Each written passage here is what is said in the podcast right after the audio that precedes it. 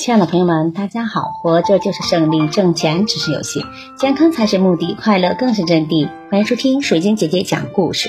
今天的故事名字叫《揭竿而起》。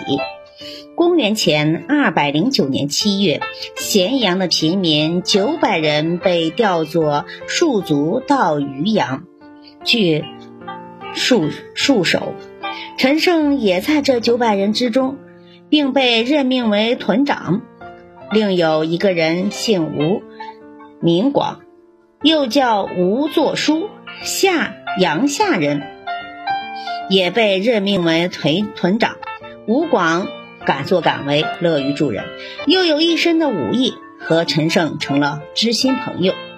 他们这九百人，有两名身带利剑的军官押送着，不分昼夜向渔阳方向赶路。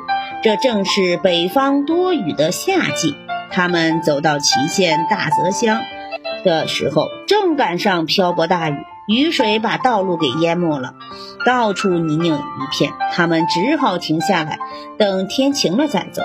按照秦朝的法律，误了日期就要全部砍头呀。陈胜吴广计算了一下，无论怎么样拼命往。前赶路都会误期，这九百人都有被砍头的危险。于是两人悄悄地商量对策。陈胜认为，误期是送死，逃跑被抓也是死，总归一死，还不如起来造反争夺天下。而且秦二世残暴无道，使得百姓们怨声载道。如果他们起兵造反，一定会有许多人响应的。陈胜的主张，吴广完全赞成。当时的人们都很迷信，为了取得群众的信任，他们决定分头行动，用装神弄鬼的办法号召群众。第二天，伙夫上街买鱼回来，在一条大鱼肚子里发现了一块绸子，上面写着“陈胜王”三个字。可是这一件新鲜事，大伙一下子就传开了。都认为这是老天爷的意志。那天晚上，人们两三一个一伙的在一块凑着讨论着白天的奇怪的事情。突然，外面传来了奇怪的声音，仿佛是狐狸在叫。后来越听越像人语，第一声是大楚姓，第二声是陈胜王。更奇怪的是。在古庙周围的树林里传出了火光，一会儿在这边，一会儿在那边，时暗时明。人们又害怕又奇怪，狐狸怎么会说人话呢？难道这个狐狸是狐仙，知道陈胜是个真命天子，也向人们来报信儿呢？第二天一早，大伙都议论纷纷地看着陈胜，越看越觉得他长得像真命天子。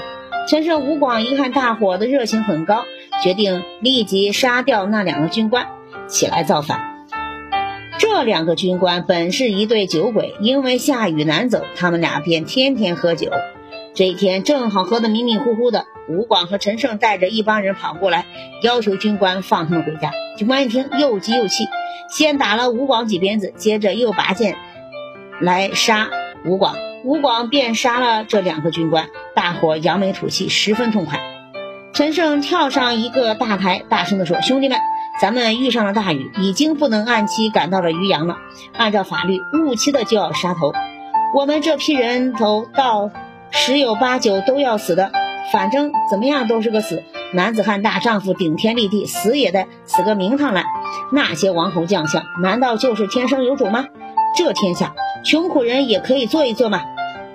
大伙顿时沸腾起来，他们心中的怒火被点燃了。他们齐声喊道：“要追随陈胜、吴广造反！”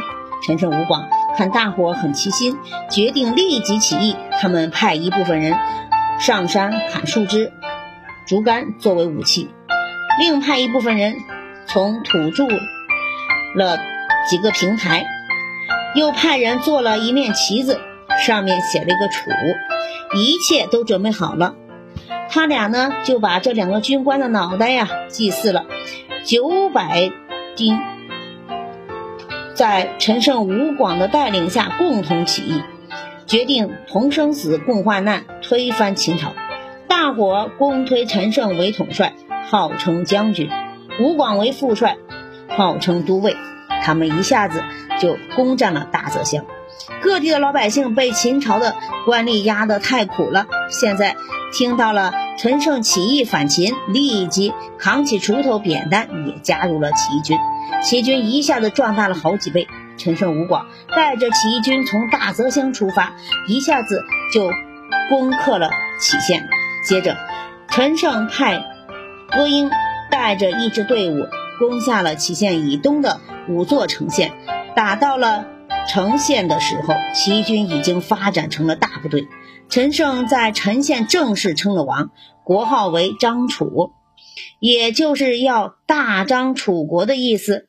陈胜一当王，遍布全国的反秦力量受到了极大的鼓舞，各地百姓纷纷起来，拿着粗糙的武器攻占城池。秦二世一下子慌了手脚，赶紧派大将张邯。把修筑骊山陵墓的几十万人武装起来，向起义军反扑。由吴广率领去攻打荥阳的那支部队，很快就把荥阳给围住了。但荥阳的守将是丞相李斯的儿子李由，文武双全。吴广攻了很长时间也没有攻下。吴广部下田臧竟然假借陈胜的命令杀死了吴广。章邯又派。兵攻打了陈县，陈胜的手里已经没有多少兵了，在秦军的进攻前面，只好向东南撤退，结果被他的车夫庄贾给暗杀了。这位伟大的农民领袖就这样死在了叛徒的手中。感谢收听，再见。